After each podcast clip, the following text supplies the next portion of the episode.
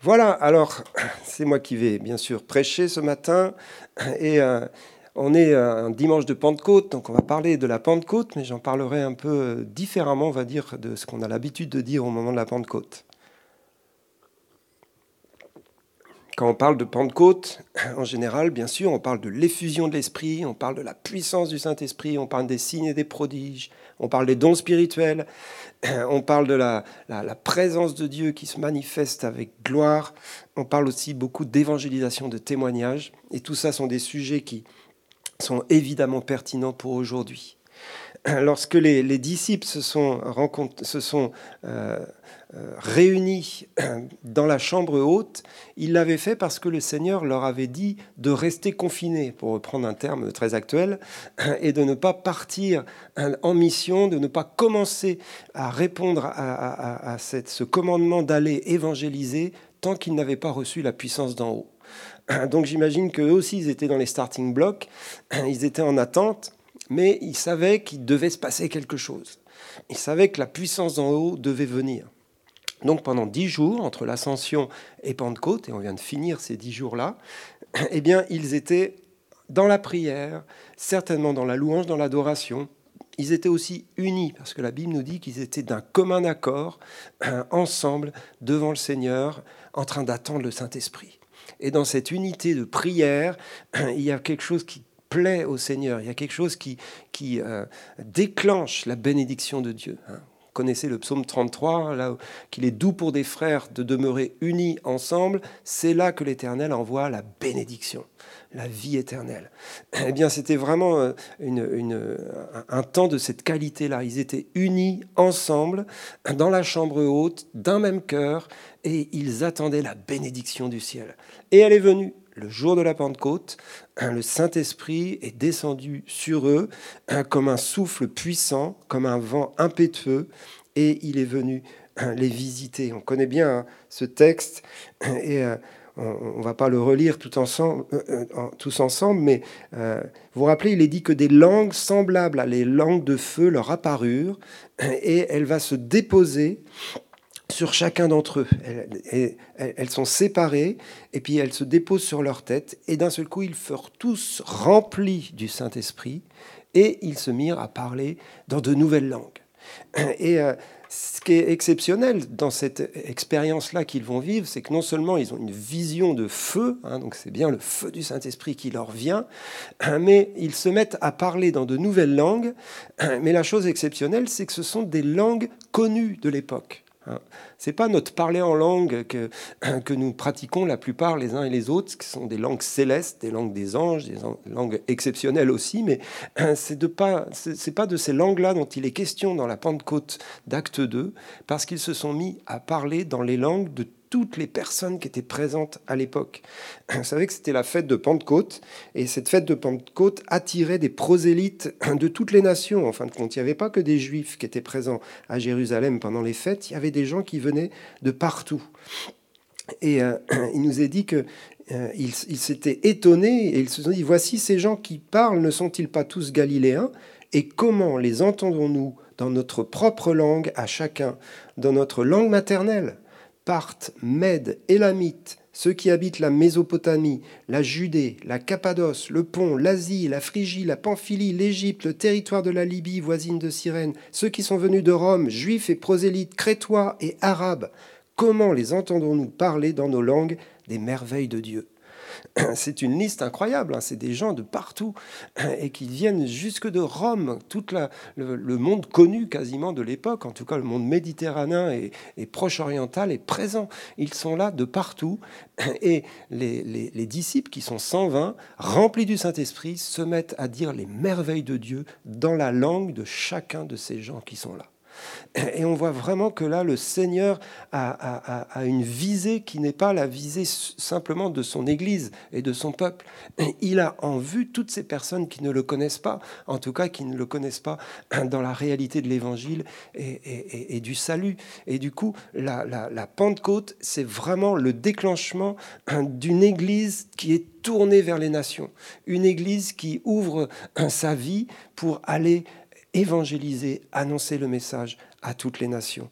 Et, ils n'ont pas fait exprès, en fin de compte, les disciples. C'est le Saint-Esprit qui se met à parler comme ça, au travers de leur bouche. Donc ça les dépasse totalement. D'ailleurs, on verra dans l'histoire des actes qu'ils vont mettre du temps à comprendre que l'Évangile est aussi pour les païens. Hein. Ça va être euh, compliqué, il va falloir que Dieu s'y prenne à plusieurs reprises, et notamment avec la vision de Pierre.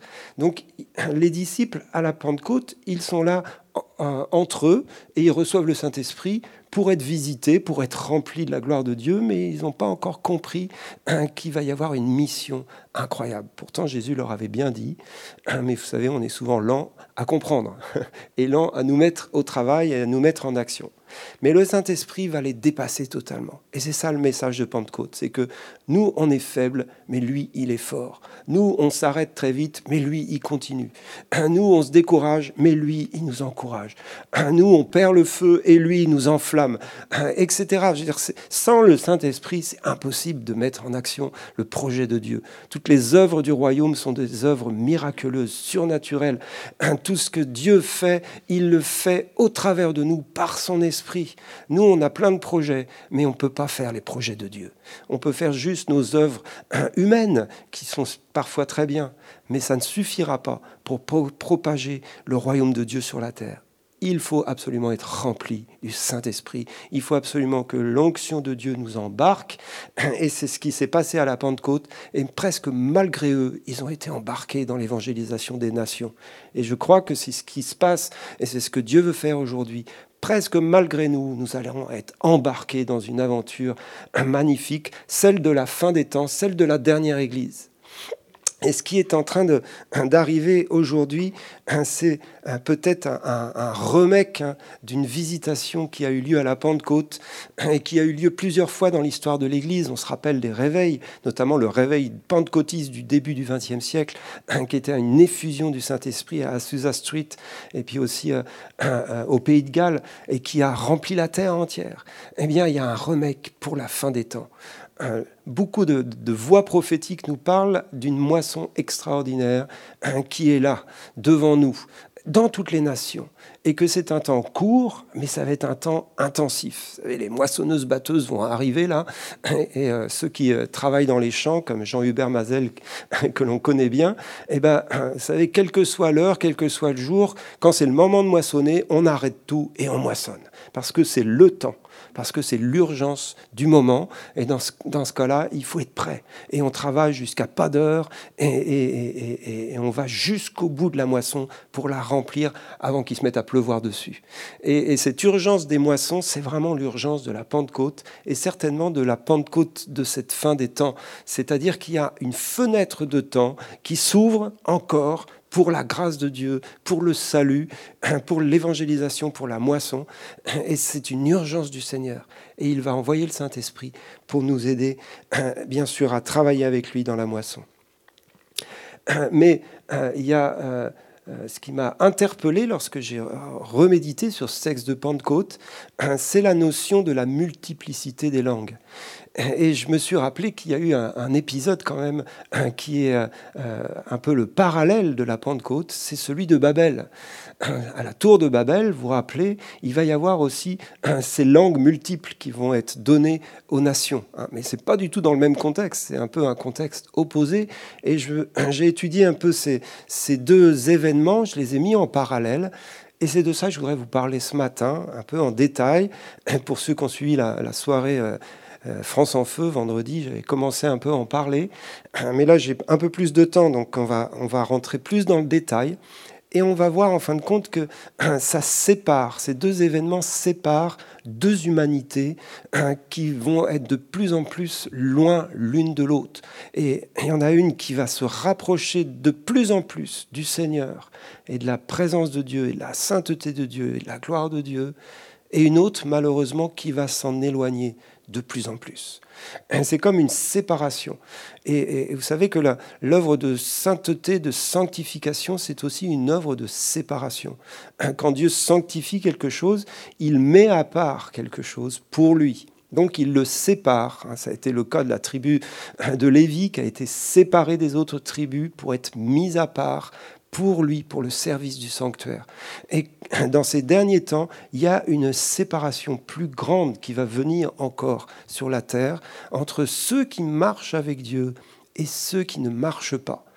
Euh, Jésus dit quelque chose dans l'Apocalypse qui est assez, euh, qui fait froid dans le dos. Hein. Il, dit euh, que tu sois froid ou bouillant, hein, peu importe, mais les tièdes, je les vomirai de ma bouche. il y a quelque chose là qui, qui, nous dit qu'il n'y a, pas de milieu, en fin de compte. Il n'y a pas de tête banque oui, tête banque non. On ne peut pas clocher des deux pieds dans, ces temps dans lesquels nous entrons. Il va falloir des choix radicaux. Il va falloir être vraiment entièrement euh, avec Dieu dans ce qu'il fait. Et il va falloir choisir et se positionner. Et plus on se positionnera euh, pour marcher avec le Seigneur, euh, plus il va y avoir une lumière qui brillera fortement sur la terre. Jésus nous a dit, vous êtes la lumière du monde. Et, c'est une lumière qui doit briller dans ces temps de ténèbres. Elle doit briller comme jamais. Et c'est ce que le Seigneur va faire. Il va séparer la lumière des ténèbres afin que ceux qui sont dans les ténèbres voient briller de manière beaucoup plus claire qu'avant la lumière et qu'ils viennent la rejoindre. Parce que le Seigneur veut les sauver et veut en sauver énormément. On parle souvent de la Pentecôte de manière théologique aussi comme étant euh, le moment euh, où l'Église est née. Le peuple de la Nouvelle Alliance commence par l'Esprit à la Pentecôte. C'est le moment où euh, ceux qui étaient disciples de Christ deviennent corps de Christ. Il se passe quelque chose qui est un, miracle surnaturel par cette visitation du Saint-Esprit. Ils ne sont pas juste remplis de puissance, mais ils reçoivent la vie même de Christ. Et cette vie, elle va se répandre sur toute la terre. C'est la naissance de l'Église. C'est la naissance de l'Église. Et l'Église, en fait, sa, définition, on va dire, euh, profonde, c'est la nouvelle humanité. Celle qui est née de Dieu celle qui est née d'en haut, celle qui reçoit la vie même de Dieu. Hein. Nous sommes participants de la nature divine, nous dira Pierre. Donc à la Pentecôte, c'est cette nouvelle humanité qui voit le jour. Ils sont juste 120, mais c'est les prémices de toute une grande famille hein, qui va euh, grandir sur la terre et qui grandit depuis 2000 ans maintenant. C'est la nouvelle humanité et cette nouvelle humanité, elle est remplie de l'Esprit de Dieu et elle est appelée à ressembler de plus en plus à Jésus à Jésus-Christ, à, être, euh, à entrer dans la maturité des fils et des filles de Dieu qui sont euh, les, héritiers du royaume de Dieu. Et donc dans ces temps de la fin, on est vraiment dans des périodes, dans une période où il nous est dit que la, la création entière soupire après la révélation de cette nouvelle humanité, de cette nouvelle famille des nations qui va régner sur la terre et qui va être euh, celle que Jésus vient rencontrer et chercher pour régner avec elle. Et si on, s'intéresse à la Pentecôte et à cette nouvelle humanité, on s'intéresse également à cette humanité déchue de laquelle nous participons aussi hein, par notre humanité et notre vieille nature. Et cette humanité déchue, eh bien, elle est attirée dans un piège. Et la tour de Babel nous parle du piège dans lequel l'ancienne humanité est attirée. À la tour de Babel, ce n'est pas l'esprit de la Pentecôte, bien sûr, mais c'est un autre esprit qui agit. Je l'appelle l'esprit de Babel l'esprit de Babel. Et on va comparer l'action de l'esprit de Babel à l'action de l'esprit de la Pentecôte, qui sont deux actions opposées, pour deux humanités qui vont s'opposer de plus en plus.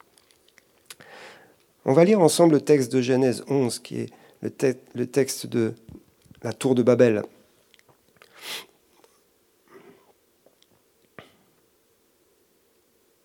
Pour situer ce texte, hein, cette histoire se passe après le déluge, donc il y a déjà eu un jugement sur la terre. il y a déjà eu l'histoire de Noé, hein, qui est sauvé avec euh, sa famille et les animaux dans l'arche, parce que Dieu a un projet pour l'humanité et un projet de rédemption qui continue. Et du coup, Noé va sortir de l'arche et va recommencer hein, le projet de Dieu pour l'humanité. Et, Dieu va refaire alliance avec Noé et avec sa famille et avec l'humanité. Et Dieu va dire à Noé, eh bien, euh, remplissez la terre et multipliez sur elle. À nouveau, hein, comme au moment de la création d'Adam et Ève, le projet de Dieu continue. Noé et sa descendance et les hommes doivent remplir la terre. Malheureusement, le péché est toujours présent, puisque la rédemption n'a pas encore eu lieu, et du coup, euh, la descendance de Noé et les hommes vont continuer à marcher dans le péché. Et l'humanité va à nouveau arriver dans un temps, comme au moment du déluge, où eh bien, euh, le, péché euh, a, grandi en elle et est arrivé un peu à maturité. Et il va y avoir à nouveau un jugement de Dieu qui est très différent. C'est celui de la dispersion. Alors on lit ce texte. Genèse 11, verset 1, Toute la terre avait une seule langue et les mêmes mots.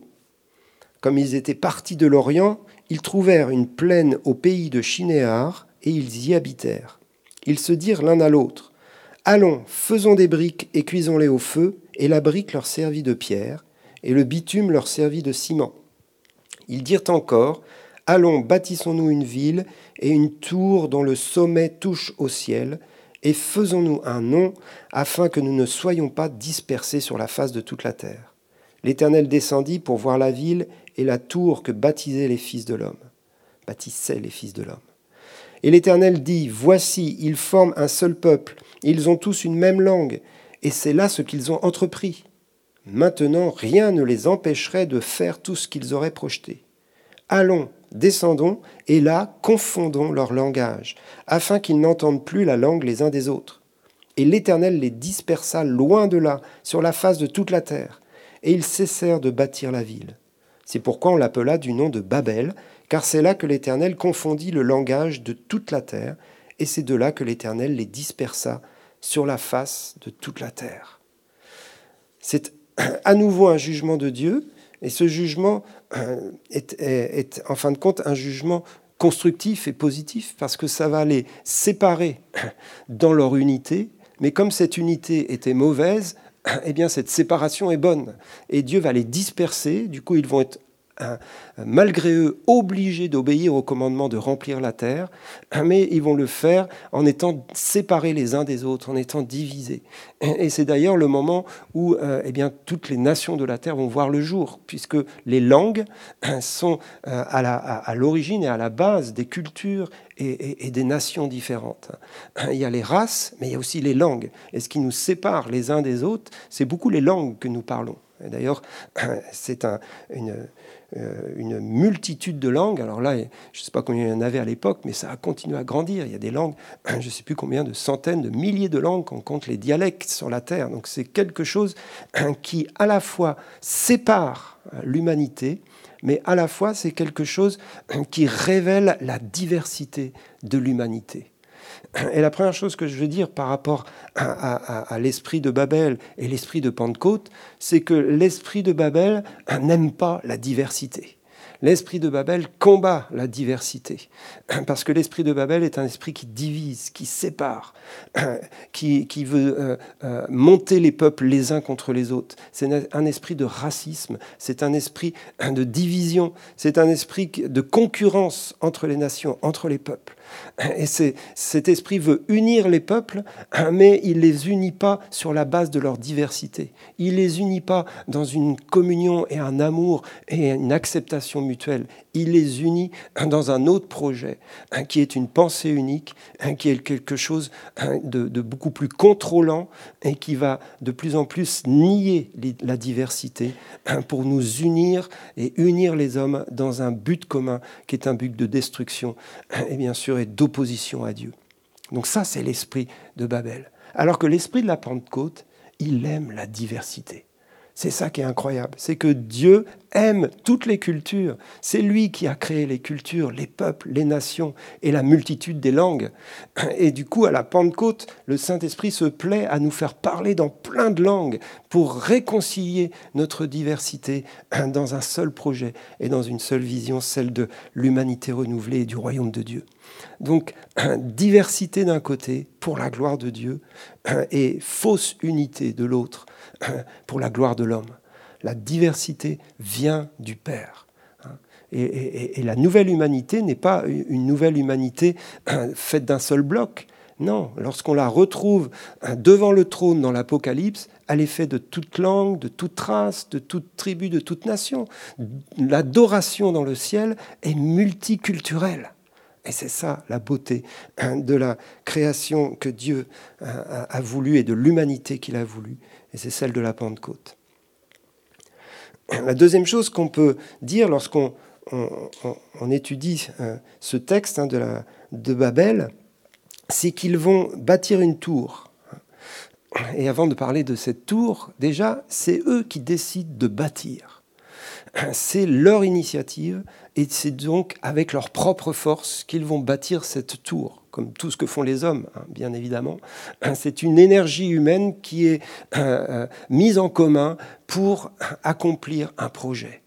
Euh, la nouvelle humanité, celle du Seigneur Jésus, l'Église, c'est pas nous qui la bâtissons.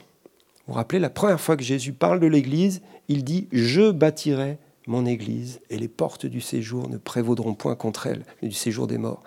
Je bâtirai mon Église. C'est lui qui bâtit l'Église. Il est le bâtisseur. Hein. Et dans les psaumes, je n'ai pas la référence, mais vous le connaissez certainement, ce psaume qui nous dit Si l'Éternel ne bâtit la maison, ceux qui travaillent, ceux qui la bâtissent, travaillent en vain. Si l'Éternel ne garde la ville, ceux qui la gardent veillent en vain. En vain vous levez-vous matin et vous couchez-vous. Le soir, pour gagner le pain de douleur, il en donne autant à ses bien-aimés pendant qu'ils dorment. Je n'ai pas la référence, mais moi je le connais. eh bien, vous voyez, ce psaume nous parle de cette humanité que Dieu bâtit. Elle est là, euh, elle est euh, unie par Dieu dans un même projet, et c'est lui qui travaille. Alors, ça ne veut pas dire qu'on ne travaille pas, ça ne veut pas dire qu'on n'est pas à l'œuvre, mais si on travaille sans lui, ça ne sert à rien.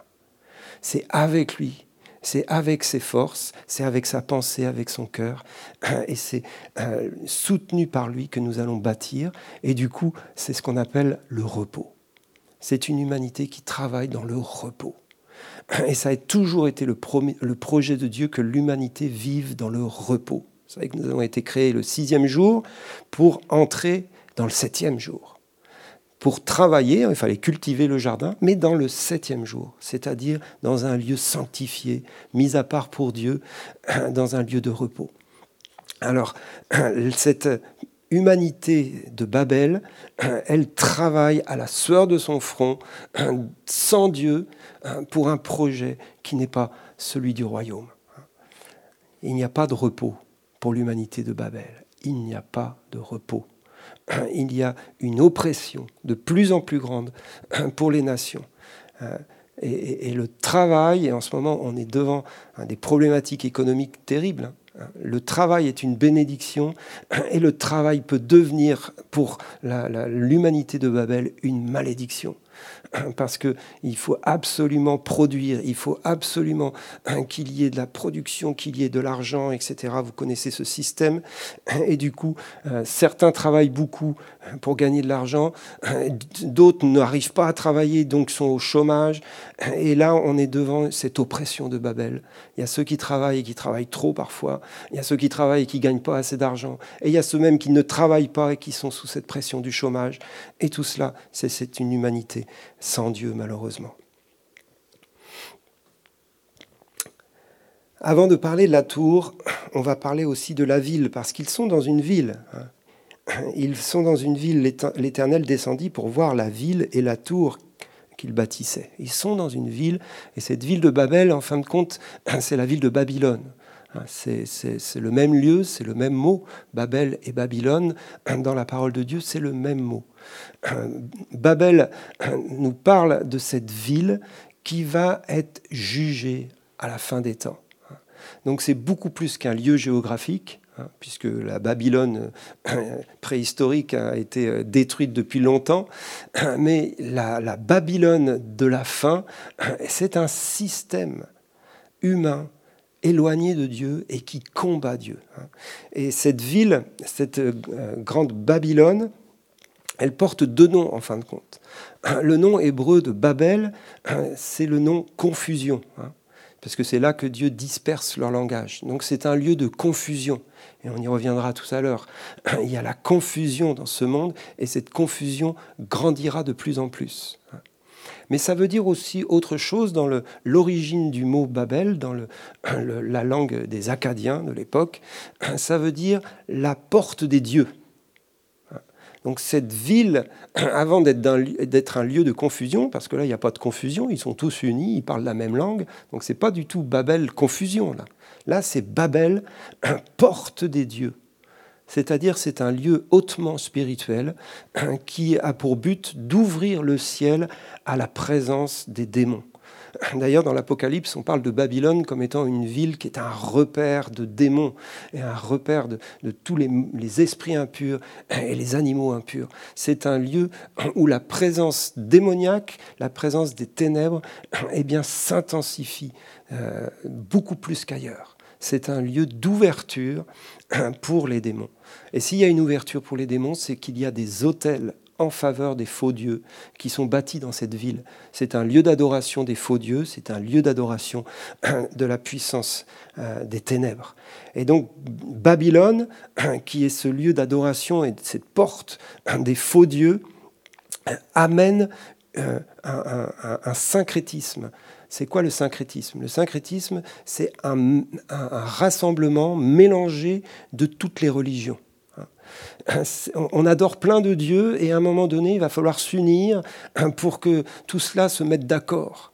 Hein, cette espèce de religion syncrétique, enfin, syncrétisme, je ne sais pas s'il y a l'adjectif, en tout cas de, de, mélange, de fausse unité pour adorer non seulement une multitude de dieux, mais en fin de compte un seul Dieu qui est l'esprit de l'Antéchrist.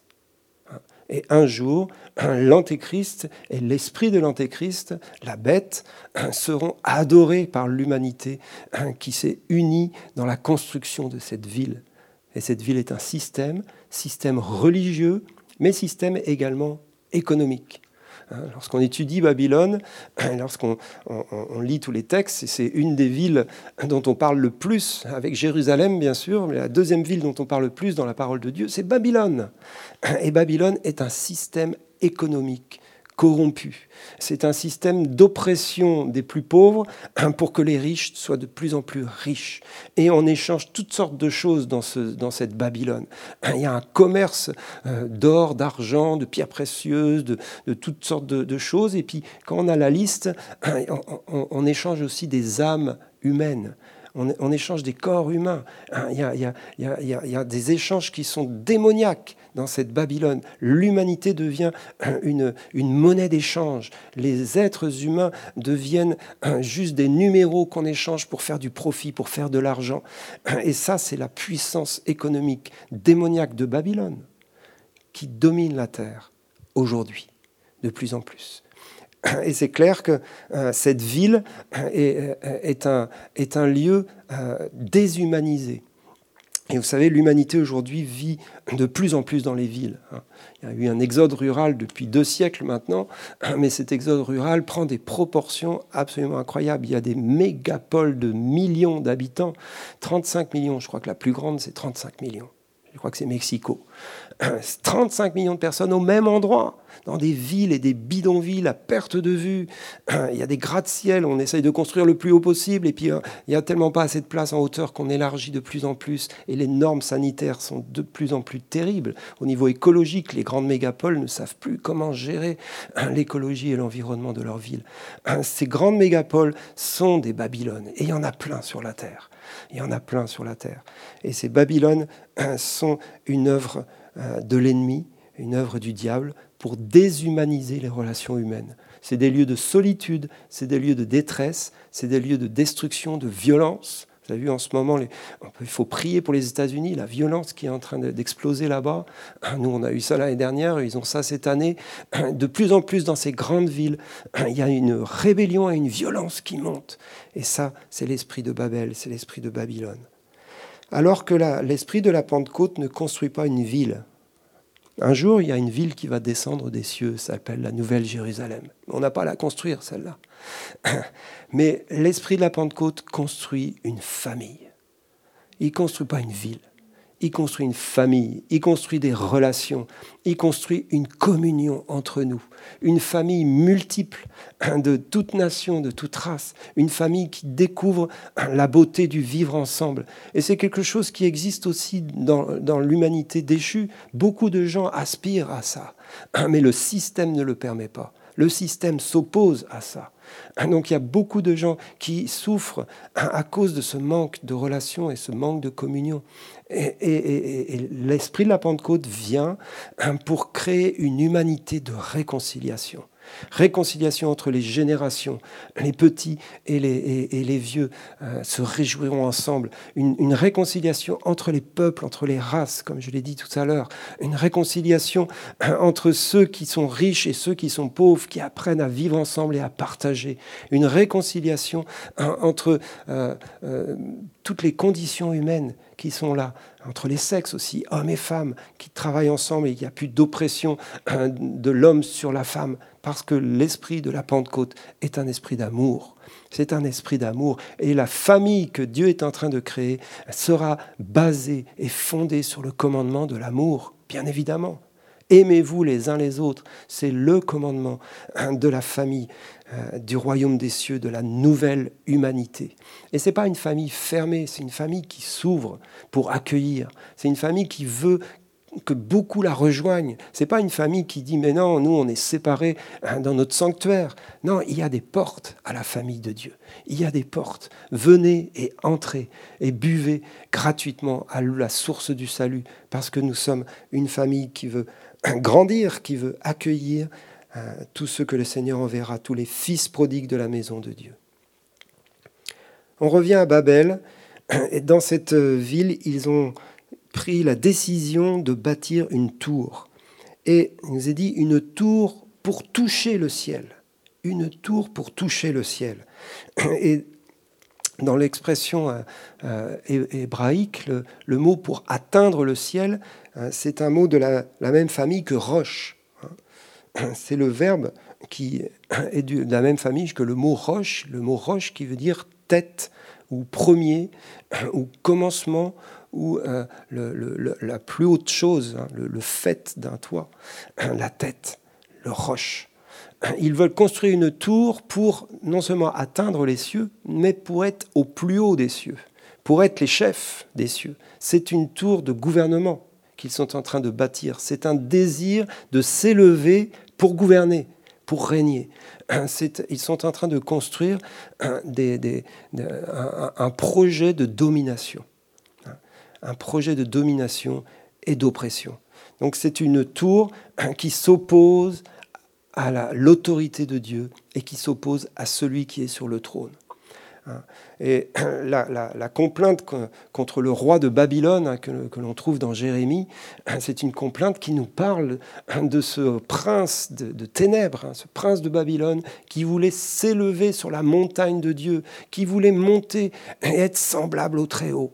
Il aspirait lui aussi à être au plus haut élevé et en autorité sur les nations, et Dieu va le précipiter eh bien, c'est le même esprit qui agit dans la tour de Babel. C'est gouverner, euh, unir tout le monde pour pouvoir être élevé le plus haut possible. le problème, c'est qu'il n'y en a qu'un qui peut être élevé. Et celui qui sera élevé, c'est celui qui sera abaissé le plus bas. Dans cette tour de Babel, c'est l'Antéchrist qui va prendre la première place un jour Et Jésus viendra pour les détruire avec le feu de sa bouche, parce qu'on ne peut pas prendre la place du Fils de Dieu. La place de celui qui est sur le trône est réservée pour toujours à Jésus qui est mort et ressuscité pour nous, à celui qui a dépouillé les dominations, les autorités, et qui l'a livré publiquement en spectacle, en triomphant d'elle par la croix. À la croix du calvaire, Jésus a brisé le pouvoir de la tour de Babel. Il a démoli cette tour, et même s'ils essayent à nouveau de la construire, elle est vouée à l'échec à cause de la victoire et du triomphe de Jésus le Christ, le Sauveur, le Messie d'Israël, celui qui vient bientôt pour régner sur la terre. La construction de cette tour, bien sûr, c'est une tour qui euh, permet à la puissance des ténèbres d'agir sur la terre avec autorité. Et on est dans un conflit d'autorité aujourd'hui sur la terre. Et c'est pour ça qu'il y a quelque chose qui monte de plus en plus dans les nations, c'est l'esprit de la rébellion. C'est ça qui est étonnant avec Babel, c'est qu'il est à la fois celui qui domine, il est celui qui impose son autorité, et il est à la fois celui qui produit et qui encourage la rébellion. Et on voit ça exactement actuellement dans nos nations, et spécialement dans notre nation de France. On a à la fois une autorité qui veut être de plus en plus ferme, et à la fois on a l'impression parfois qu'elle encourage la rébellion.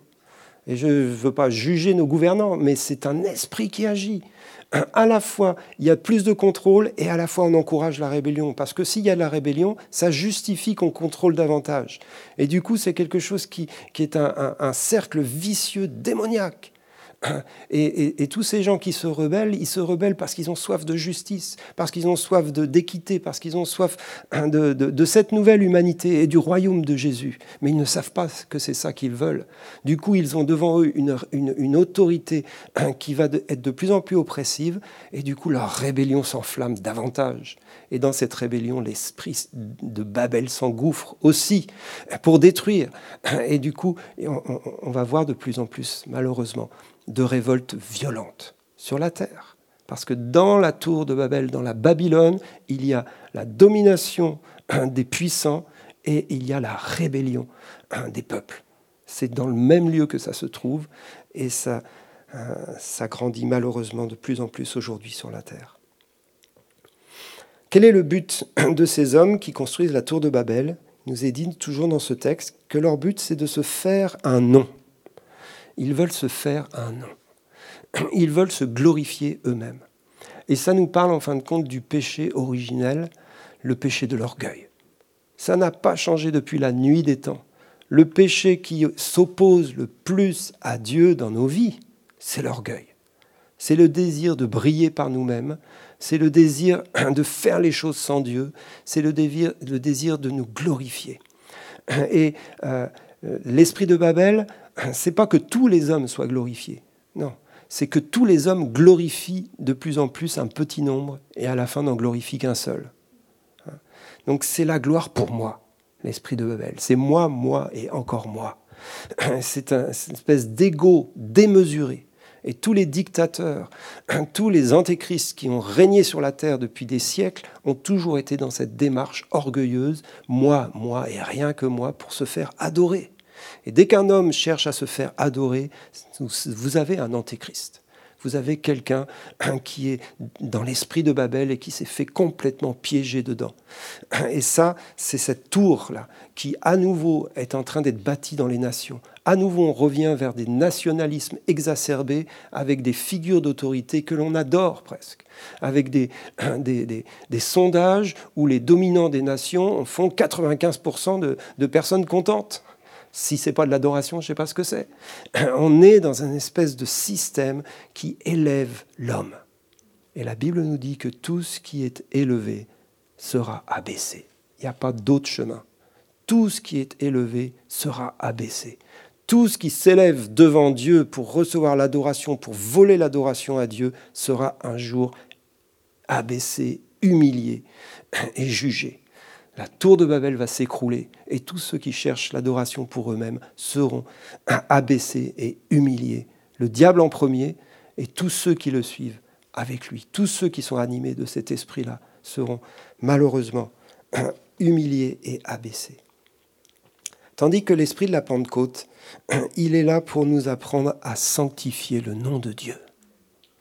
Vous rappelez la prière que Jésus a enseignée à ses disciples, Notre Père qui es aux cieux, que ton nom soit sanctifié. La première chose, la première chose, la priorité de ce peuple de la Nouvelle Alliance, le peuple de la Pentecôte a pour priorité de sanctifier le nom de Dieu. D'ailleurs, quand ils se sont mis à tous à parler dans des nouvelles langues, ils ne se sont pas mis à évangéliser. Hein. Ils se sont mis à dire les merveilles de Dieu dans des nouvelles langues. Donc leur évangélisation qui est venue après était le fruit de leur adoration. C'était la conséquence de leur adoration. Ils étaient ceux qui élèvent le nom du Seigneur. Les adorateurs élèvent un seul nom, le nom de Jésus. Ils adorent un seul Dieu, Père, Fils et Saint-Esprit, celui qui est sur le trône, celui qui règne à jamais. Ils sanctifient le nom de Dieu. Ils connaissent le Dieu véritable. Sanctifier le nom de Dieu, ça veut dire le connaître. Ça veut dire lui rendre gloire parce que nous le connaissons et que nous l'aimons pour qui il est. Nous avons découvert son amour, découvert sa bonté, découvert sa sainteté. Nous contemplons sa gloire et ça fait jaillir de nos vies une adoration perpétuelle, une louange perpétuelle dans toutes les nations, dans toutes les langues, sur toute la terre.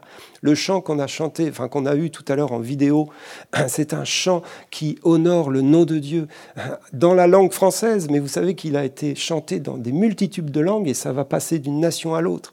Ce qui est encourageant, c'est que c'est arrivé à la Pentecôte chez nous en France et il paraît que euh, c'est euh, chez nous qu'il y a eu le plus d'églises et de mouvements d'églises représentés dans, cette, euh, dans cette, ce chant. Donc on, est un, un modèle en France d'unité. C'est vraiment pas notre, notre tasse de thé avant, mais il se passe quelque chose en France. Nous sommes un modèle pour les nations de l'unité de l'Église dans l'adoration. Et si ça, c'est pas la marque de la France, unie dans l'amour pour adorer le roi. Yes, alléluia. Et ça, c'est l'esprit de la Pentecôte, à l'opposé de l'esprit de Babel. Et du coup, Dieu va constater l'unité. Et c'est ça qui est étonnant, c'est que l'unité, c'est un principe qui existe des deux côtés. Parce que l'unité, c'est un principe de victoire. Euh, Jésus, euh, lorsqu'il s'est fait euh, attaquer, parce qu'on l'a dit, c'est par, le, par les Belzébul que tu chasses les démons, Jésus a donné ce principe-là. Il a dit, mais non, mais toute maison divisée contre elle-même ne peut subsister. Donc si Satan chasse Satan, c'est fini pour lui. Donc l'unité, c'est un principe universel pour pouvoir tenir dans un combat et, pour pouvoir progresser dans un projet. Donc il y a une unité dans l'esprit de Babel et il y a bien sûr une unité dans l'esprit de la Pentecôte. Et c'est étonnant de voir comment Dieu, lorsqu'il descend voir cette tour et cette construction, il dit, euh, on peut relire ça, Voici, ils forment un seul peuple et ont tous une même langue. Et c'est là ce qu'ils ont entrepris. Maintenant, rien ne les empêcherait de faire tout ce qu'ils auraient projeté. Dieu lui-même est interpellé par cette unité. Et il voit qu'il y a une telle unité, là, à Babel, qu'ils vont être forts. Ils vont réussir leur projet. Si on ne les arrête pas, ils vont y arriver ils vont arriver à construire leur tour, ils vont arriver à, construire ce gouvernement hein, sur toutes les nations, et cette domination et les projets de leur cœur vont se réaliser parce qu'ils sont unis. Hein, donc Dieu prend très au sérieux cette unité-là. Et c'est pour ça que son jugement, c'est de les diviser, c'est de les disperser. Et ça veut dire quoi? Ça veut dire que euh, le, le, principe de l'unité est un principe que Dieu euh, euh, a établi comme étant le seul moyen d'accomplir un projet et une autorité de gouvernement. Pour que le gouvernement du royaume de Dieu s'établisse sur la terre, il faut une unité de cœur, d'intention. Il faut une Église unie. Et là, on ne parle pas d'unité euh, juste, on va dire, de convention dénominationnelle. Ça, c'est bien. Mais c'est plus que ça, l'unité de la Pentecôte. C'est une unité d'esprit, c'est une unité de cœur, c'est une unité dans la diversité, on l'a dit, mais une unité de cœur avec un même projet, une même intention. Et je crois que la séparation va se faire de plus en plus entre ceux qui travaillent vraiment au royaume de Dieu dans l'Église et ceux qui travaillent à la propre construction de leur propre ministère. C'est fini le temps de travailler à notre propre ministère et à la construction de notre gloire personnelle. Et je juge personne, mais euh, on l'a tellement vu, et c'est très vite fait dans notre vie euh, personnelle. Lorsqu'il y a du succès qui vient, eh bien, il y a le désir de se glorifier, de se mettre en avant, de construire notre projet, et de plus s'occuper des autres, et de plus euh, encourager les autres. Est-ce qu'on est capable de se réjouir du succès des autres? Est-ce qu'on est capable de soutenir celui qui a l'onction pour être avec lui, derrière lui, et pas essayer de faire mieux que lui? Et il y a vraiment une mentalité de Babel qui doit être extirpée de l'Église, et, spécialement de tous ceux qui sont en vue dans l'Église, et de tous ceux qui travaillent au ministère. Et vous savez, dans, la louange, c'est aussi un piège dans lequel on peut tomber facilement à cause de le fait d'être en vue, d'être sur les estrades et puis de, faire des choses qui, attirent le regard et qui attirent la louange des autres. Nous ne sommes pas là pour être loués par qui que ce soit. Nous sommes là pour glorifier le Seigneur ensemble. Donc ça, c'est un travail de purification que Dieu veut faire en ce moment et qu'il a déjà commencé depuis longtemps, mais, ça va être radical. On ne peut plus jouer avec ça parce que celui qui s'élève sera abaissé. Et Dieu, dans sa grâce, ne veut pas nous, briser totalement, mais parfois il permettra qu'on soit humilié pour redresser ces choses dans nos vies afin que nous soyons dans la vraie humilité et dépendance de Dieu.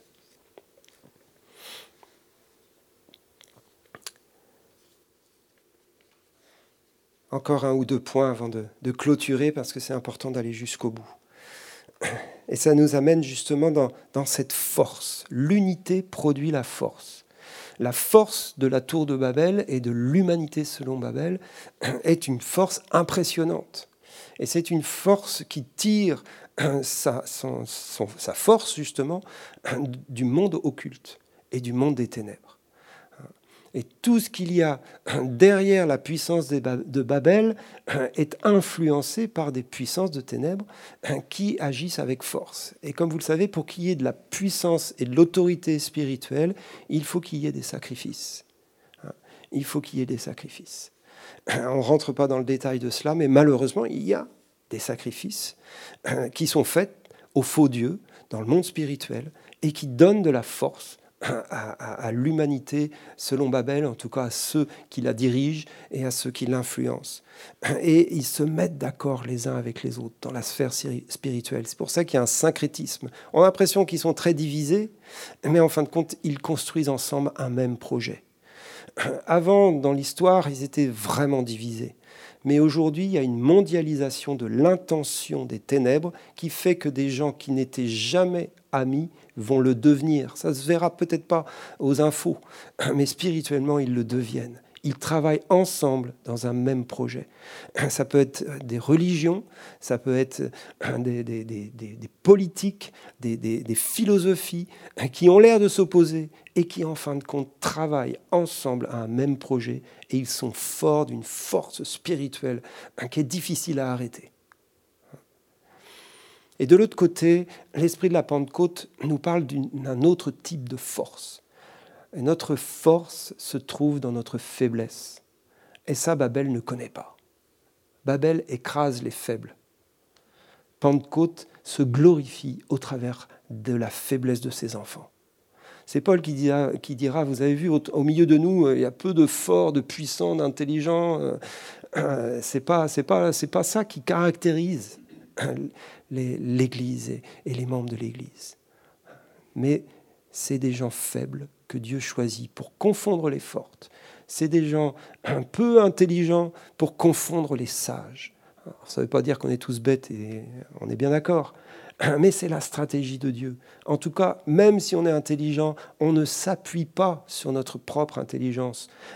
On ne tire pas notre force de nos propres dons et de nos propres capacités. et on, reste dans la faiblesse et Dieu euh, nous, nous, nous, garde dans la faiblesse parce qu'il y a des endroits où tu es fort, mais il y a certainement des endroits où tu es faible dans ta vie. Et la faiblesse fait partie de cette humanité qui est en construction. Et Dieu permet parfois même qu'il y ait des infirmités qui restent dans nos vies. Ça a été le cas de Paul pour que nous nous enorgueillions, que nous ne devenions pas orgueilleux. J'ai eu du mal. Mais, c'est un principe qui, qui fait peur, mais qui est une réalité. Il y a des domaines de nos vies, parfois, Dieu n'agit pas pour qu'on soit dépendant de lui et qu'on arrête de s'enorgueillir. Waouh Donc ça, c'est une autre stratégie, c'est une autre force. Et la clé de la force de la nouvelle humanité, c'est la dépendance de Dieu. C'est dépendre de Dieu. Je suis faible, mais c'est alors que je suis fort, parce que je ne suis pas tout seul, je suis avec mon Dieu. Et mon Dieu combattra pour moi. Mon Dieu, c'est ma force. Que le faible dise, je suis fort. Ça ne veut pas dire qu'il est fort, ça veut dire qu'il est faible quand il dit ça que le faible dise je suis fort, c'est pas de sa propre force, c'est de la force de Dieu, c'est de la force du Saint-Esprit, c'est la force de la Pentecôte, c'est l'esprit de la Pentecôte et il va y avoir de plus en plus de la force de Dieu dans l'église aujourd'hui. On a besoin d'être combatif et d'être fort de la force de Dieu. On a besoin aussi les uns des autres et c'est la deuxième clé de cette force. On n'est pas fort tout seul, on est fort ensemble. On est fort lorsqu'on se soutient mutuellement, lorsqu'on se porte mutuellement, lorsqu'il y en a un qui monte au combat et euh, euh, tous ceux qui sont euh, derrière le soutiennent et, le portent pour qu'il réussisse, non pas de sa propre force, mais de la force du corps, de la force de l'Église.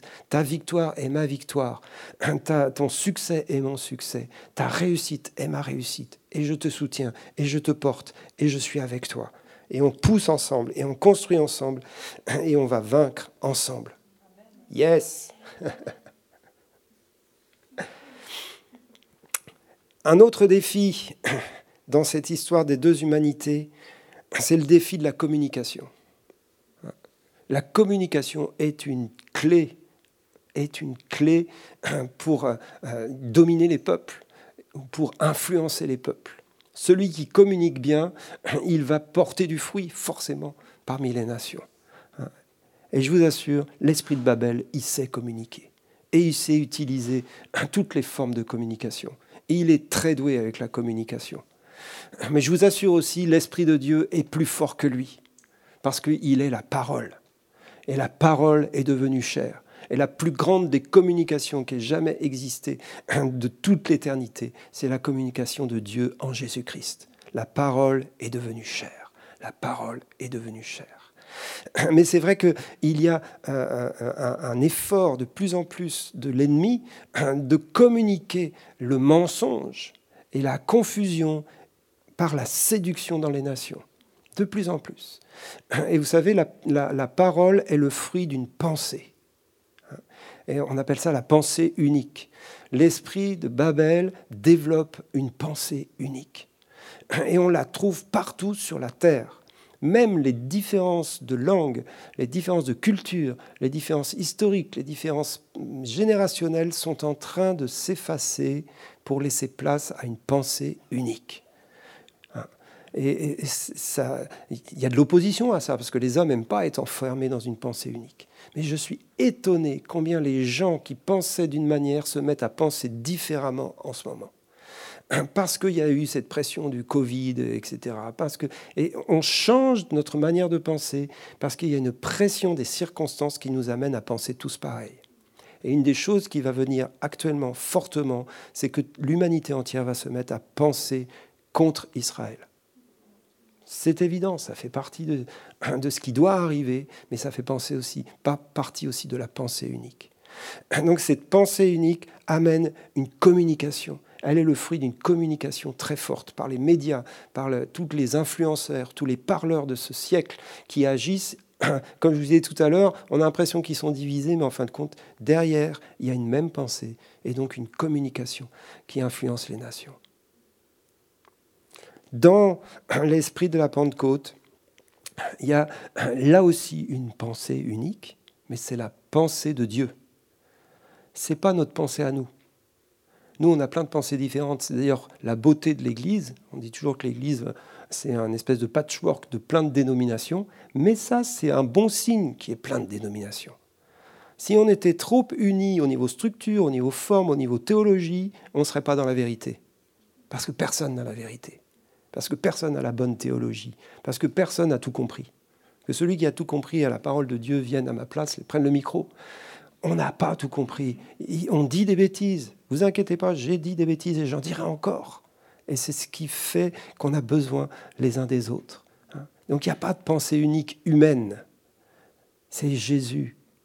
Et il n'est pas une pensée, il est une personne il est une incarnation, il est un style de vie, et il place au-dessus de tous les autres principes euh, des valeurs essentielles, celles de l'amour, du respect, de la communion, de la soumission, de l'adoration.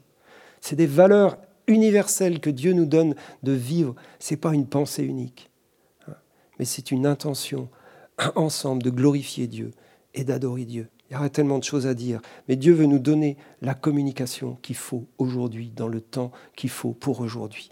À la Pentecôte, ils se sont tous mis à parler en langue et tout le monde les a compris.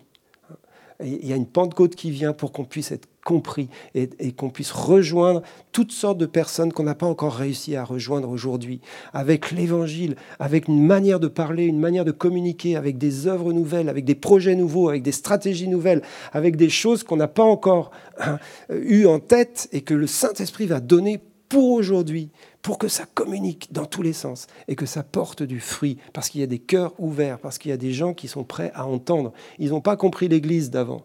Ils n'ont pas compris le message parce qu'ils n'ont pas compris l'Église d'avant. Mais l'Église d'aujourd'hui, elle va devenir compréhensible pour plein de gens parce qu'on va parler un nouveau langage, on va communiquer de manière différente. Euh, je ne sais pas comment, mais je crois que je suis en train de prophétiser, c'est tout. En tout cas, on va le faire et on va le faire aussi avec ces nouveaux moyens technologiques que l'on déploie et qui nous permettent de toucher des gens qu'on n'a jamais pu toucher auparavant. Alléluia, alléluia. Amen. Je pourrais prêcher encore une demi-heure. Je termine avec la clé pour, pour nous. L'exhortation qui nous est donnée dans la parole de Dieu par rapport à Babylone, c'est de sortir de Babylone. Dans le texte de l'Apocalypse, hein, Apocalypse 18, versets 4 et 5, Hein, chapitre 18, c'est le jugement de Babylone. Elle est tombée, Babylone la grande. Un jour, les anges vont proclamer ça. Et ça va être un sujet de joie, je vous assure. La, la puissance de l'orgueil, de la domination ténébreuse des peuples va tomber. Cette puissance économique de l'adoration de Mammon va tomber. Tout ça va être détruit par la puissance de Dieu. C'est un jugement qui vient du ciel. Mais voilà ce que dit l'ange à ce moment-là, au début du chapitre, j'entendis du ciel une autre voix qui disait Sortez du milieu d'elle, mon peuple, afin que vous ne participiez point à ses péchés et que vous n'ayez point de part à ses fléaux, car ses péchés se sont accumulés jusqu'au ciel et Dieu s'est souvenu de ses iniquités. L'exhortation qui nous est faite, c'est de sortir de Babylone. Je ne sais pas si c'est aller vivre à la campagne, c'est surtout sortir d'un système sortir du système de Babylone, sortir de son système, et là, ça sera un autre message, et peut-être on y viendra, parce que ça implique tellement de choses, dans nos mentalités, dans nos pensées, dans nos manières de vivre, dans nos relations, dans notre conception même de notre style de vie. Sortir de Babylone, c'est une urgence aujourd'hui. On ne peut plus nous permettre d'être, euh, de, de, de négocier avec Babylone de, draguer Babylone, d'y être un peu quand même. Il va falloir à un moment donné que la séparation se fasse. Et vous savez qu'un jour, cette séparation, elle sera obligatoire dans le domaine économique, parce qu'on ne pourra plus acheter ni vendre sans avoir la marque de Babylone sur la tête. On ne sait pas comment ça sera. Il y a plein de, gens qui ont essayé de nous trouver des, choses, quoi. Hein. Au début de la carte bleue, c'était le premier truc. La carte bleue, ça y est, c'est le signe de la bête. Bon, bah, c'était pas la carte bleue. Mais un jour, il va se passer un truc, en tout cas au niveau économique, c'est sûr, et au niveau de la finance, hein, qui va séparer les deux humanités. Donc préparons-nous, n'attendons pas ce jour en disant Ah, bah ça y est, c'est le jour, donc là je me sépare. Non, non, c'est maintenant que tu te sépares. C'est maintenant que tu te sépares. C'est maintenant que tu fais le choix de sortir de la domination, de l'orgueil, de la confusion, de l'amour de l'argent, la gestion de nos finances est au cœur de cette problématique. Là aussi, il y a plein de choses à dire. Notre attachement à l'argent doit être brisé par Dieu. On ne peut pas adorer Dieu et adorer Maman. Tout cela arrive à un point d'exergue, un point vraiment de, où les choix vont être radicaux et doivent devenir radicaux. Parce que c'est une urgence des temps et parce que le Seigneur est en train de préparer son retour sa venue. Et il vient chercher une église qui est sainte, sans tache, ni ride, ni rien de semblable. Elle est glorieuse sur la terre. C'est un peuple faible de la faiblesse de l'homme, mais fort de la présence de Dieu, qui s'est séparé, qui a choisi de vivre le style de vie du royaume de Dieu en se séparant de la puissance de Babel. Mais en faisant cela, nous allons emmener avec nous encore plein d'hommes et de femmes qui n'ont pas encore fait leur choix et qui doivent choisir aujourd'hui d'entrer dans le royaume des cieux, dans le royaume de Dieu, et de vivre la vie de la nouvelle humanité par l'esprit de la Pentecôte. Amen. Que Dieu vous bénisse. Seigneur, envoie ton esprit sur chacun d'entre nous et sur ton Église dans ce pays de France, dans cette Pentecôte que nous vivons.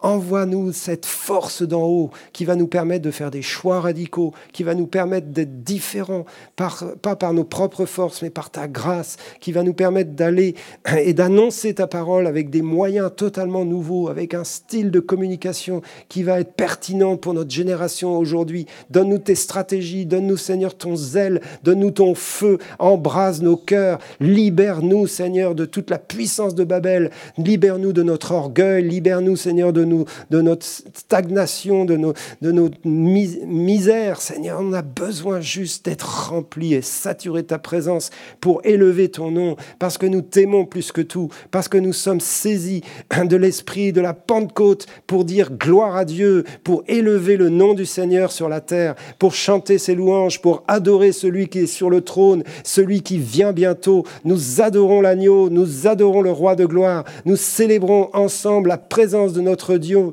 Il est roi, il règne, il est Seigneur des seigneurs, il est le roi des rois. C'est lui qui viendra et qui aura le dernier mot sur la terre parce qu'il est Dieu d'éternité en éternité. L'éternel règne, l'éternel règne et sa gloire paraîtra et toute langue confessera qu'il est Seigneur, que Jésus est Seigneur, à la gloire de Dieu le Père. Tout genou fléchira, toute langue confessera son nom et la terre entière sera rempli de la connaissance de l'Éternel comme l'eau couvre le fond des mers, et nous régnerons avec Christ dans un royaume de justice, de paix, de grâce et d'amour, parce que l'humanité que Dieu est en train de créer sera révélée un jour, et toute la création entrera dans son âge de gloire.